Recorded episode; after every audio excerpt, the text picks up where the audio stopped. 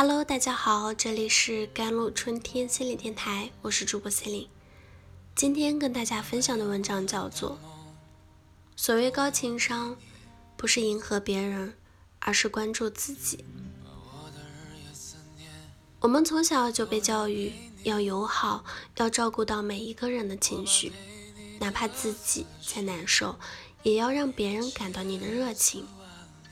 而坚持这样做的人，也往往会收获一些高情商的称号。但为了别人一句不走心的夸奖，自己却要付出巨大的代价。说到高情商，不得不提到蔡康永。在《康熙来了》和《奇葩说》里，蔡康永表现出惊人的智慧，金句频出，深得观众的喜爱。在颁奖典礼上，也总能灵机闪现，逢凶化吉。他的畅销书《蔡康永的说话之道》也一度成为各大书店哄抢对象，卖了四百万册。那么，高情商究竟是什么？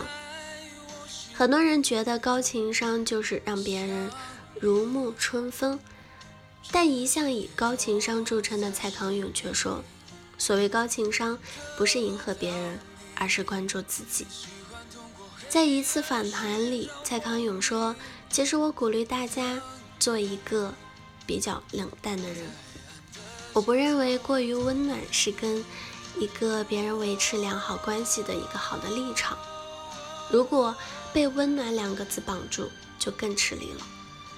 小 S 也曾吐槽他，他很少参加别人的婚礼，不送生日礼物、节日祝福，也不过生日啊或者春节、圣诞节。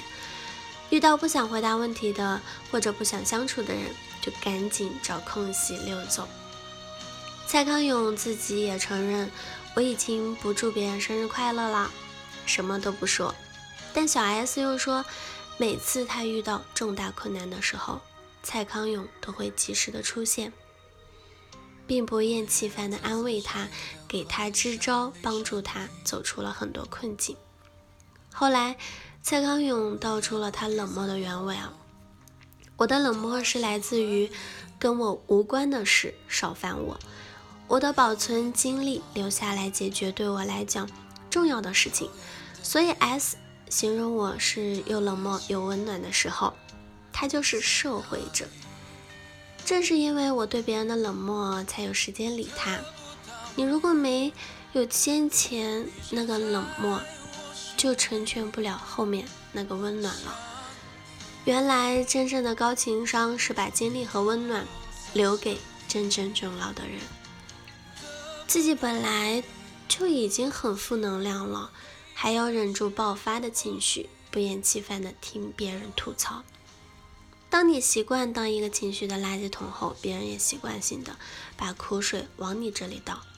本来是一个享受孤独的人，喜欢一个人看书、健身、提升自己，却碍于面子奔赴一些本该推辞的局，结果既无法融入那些局，又没有享受到该有的独处。很多人都有过这样的经历吧，跟一堆不投缘的人凑在一起，一堆硬聊，或者结果话不投机半句多。每个人的时间精力都是有限的，你不是中央空调，不可能让所有人都很舒爽；你也不是人民币，做不到让人人都喜欢你。随着岁月的沉淀，不讨所有人喜欢。